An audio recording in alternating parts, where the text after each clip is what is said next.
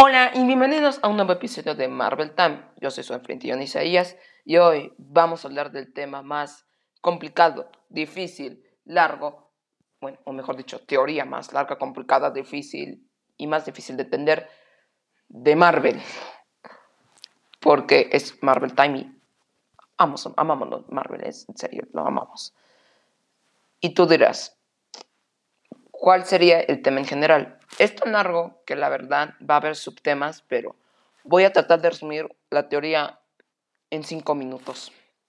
Porque es más, hasta en el guion no, me pudo caber todo, que fue tanto. Y es la verdad, es que es mucho, es mucho, mucho, mucho, mucho. Pero a ver, ¿dónde comenzó toda esta teoría? Eh, el, el, mes anterior Marvel, nació Marvel lanzó, Marvel lanzó un tráiler de su nueva serie Moon Knight que se va a estrenar en Disney Plus el 30 de marzo. Bueno, pues yo como siempre, como medio conocí el superhéroe, o mejor dicho, antihéroe, lo comencé a investigar, ya sabes, con mis tácticas de Elmo. Bueno, pues allí encontré de que se llama Mark Spector, tiene problemas de personalidad múltiple, que son, y van a ser cuatro personales principales. La de Mark, que va a ser un recompensas que casi mueren en el desierto y gracias a, ¿cómo se llama? A Khonshu, el dios de la luna egipcio, lo revive para hacer su avatar, creando a Moon Luego está Steven, un multimillonario que va a invertir todo el dinero que ganó como recompensas. Va a ser culto e, e increíble. Será un playboy millonario, un tipo Bruce Wayne. Y luego está Jack, Jacob, este, que va a ser un taxista maleducado que va a recorrer las calles bajas de Nueva York investigando información para ayudar a Moon Knight. Y obviamente Moon Knight, que va a ser, va a ser el avatar de Konshu. Bueno, pues tú dirás, ok, ok, está bien, gracias. ¿Y eso qué tiene que ver de complicado? Aquí va lo interesante.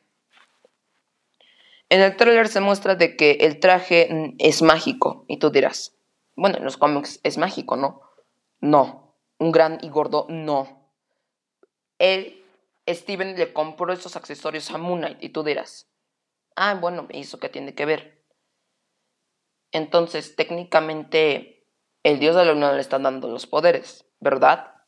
Bueno, si nos remontamos a la escena eliminada de los Eternos, que ya está disponible también en Disney Plus, este una de, sus escenas eliminadas está Sprite, que es una que genera ilusiones con el novio de Cersei.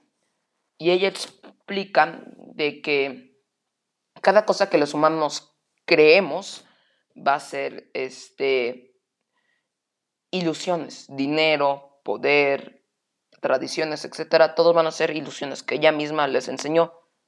Pero uno de los puntos que también habla son dioses. Y recuerda de dónde viene el dios de la luna, Khonshu. Así es, es creación humana en el antiguo Egipto. Entonces, todo es ilusión, técnicamente Conchu no debería existir. Entonces, yo como buen samaritano, comencé a investigar más. y ahí es cuando generé, y lo más cercano a eso de la magia o los poderes místicos era Doctor Strange. Y citándolo a él, y, y mejor dicho, ancestral, explica que la magia utiliza, vas a utilizar el código madre del universo, en este caso, que van a ser generados de otras dimensiones, del multiverso, recuerden bien esa palabra, para crear magia.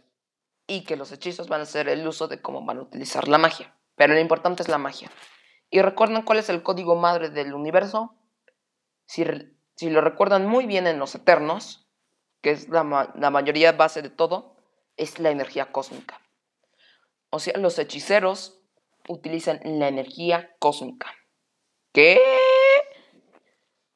Y a un rápido, breve paréntesis, nunca dijo que las deidades son falsos, ¿eh?